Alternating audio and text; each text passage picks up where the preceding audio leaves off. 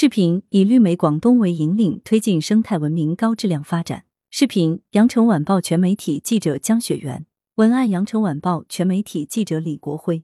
新征程呼唤新担当，新使命激励新作为。